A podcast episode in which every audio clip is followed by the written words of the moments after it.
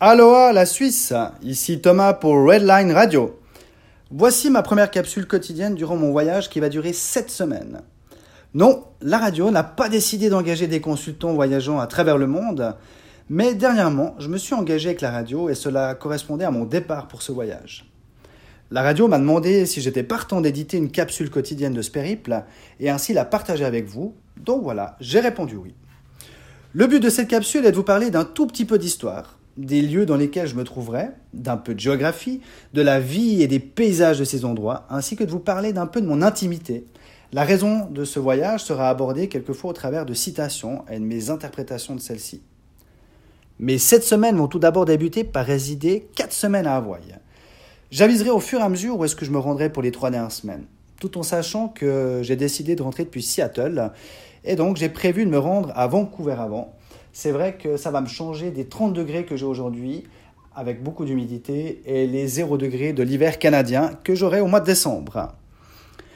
Premier mot d'histoire. Les îles d'Hawaï, elles ont été découvertes au XVIIIe siècle, en 1778, par le navigateur anglais James Cook, qui naviguait à bord de son navire le Resolution.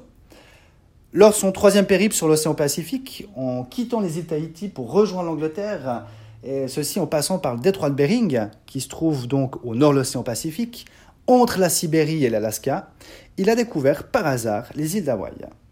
Pourquoi les îles? Car Hawaï est un archipel composé principalement de huit îles. Où se trouve cet archipel? Le continent le plus proche, qui est l'Amérique du Nord, est à 4000 km. Nous sommes à l'est de la Californie. Hawaï fait donc partie des États-Unis. Après 30 heures de voyage porte à porte, c'est-à-dire de chez moi, sur les Hauts de Lausanne, à ma résidence d'étudiant, je suis arrivé sur l'île d'Oahu, plus précisément dans la ville d'Honolulu, dans le quartier de Waikiki Beach. La vue de ma chambre au dixième étage d'un immeuble de 15 étages donne sur un parc avec entre autres des terrains de baseball, sur le canal de Alawoy qui rejoint le Pacifique, et au loin, entre autres, les immeubles euh, entre autres, je dis parce qu'il y a des petits immeubles comme des grandes tours d'environ 30 étages pour les plus hautes. Et il faut savoir que ce canal est aussi bordé, est assez luxuriant, parce que c'est très vert, il y a euh, des palmiers, il y a en effet aussi des, euh, des qui est l'arbre le plus présent sur cette île. Donc en effet, j'ai la chance de pouvoir voir un peu d'océan depuis ma chambre. Lors de mon réveil matinal, à 7 heures, je suis allé prendre un petit déjeuner dans un bar des environs. Petit déjeuner local composé d'œufs principalement, donc c'est bien, on a la forme avec ça, auquel on peut ajouter soit de la viande ou des légumes. Bah, je ne vous cache pas que mon goût pour la viande m'a fait hésiter, mais je me suis dit que si je voulais pas prendre 20 kilos tout de suite avant de rentrer, eh ben, il fallait que je me calme un peu. Et donc j'ai commencé avec des légumes et ils font beaucoup d'avocats ici. Donc j'ai eu des œufs avec de l'avocat et des tomates. Parfait petit déjeuner pour commencer la journée. Ce qui m'a frappé dans ce bar, c'est les 18 écrans installés au mur qui diffusaient tous des matchs de football américain NFL. C'est là qu'on se rend compte qu'on est aux États-Unis. Les gens déjà 8 euh, heures du matin, pour certains même avec une bière, crochés déjà sur les écrans. Les États-Unis sont aussi représentatifs entre autres des voitures, mais ça, je vous en parlerai certainement une autre fois. Ensuite, j'ai été découvrir mon quartier et je me suis promené le long de Waikiki Beach où j'ai pu constater que l'activité principale est bien entendu le surf, mais également le paddle. Les vagues sont un peu plus importantes que sur l'aimant, donc je peux dire que le paddle, là, ça bouge quand même pas mal. Moi qui en fais, je vais tester je vous raconterai, j'espère. C'est assez surprenant, mais il y règne une drôle d'atmosphère. C'est très calme, je sens zéro stress, euh, même avec les gens qui travaillent dans les commerces ou autres, et les gens sont très très souriants, mais vraiment très souriants.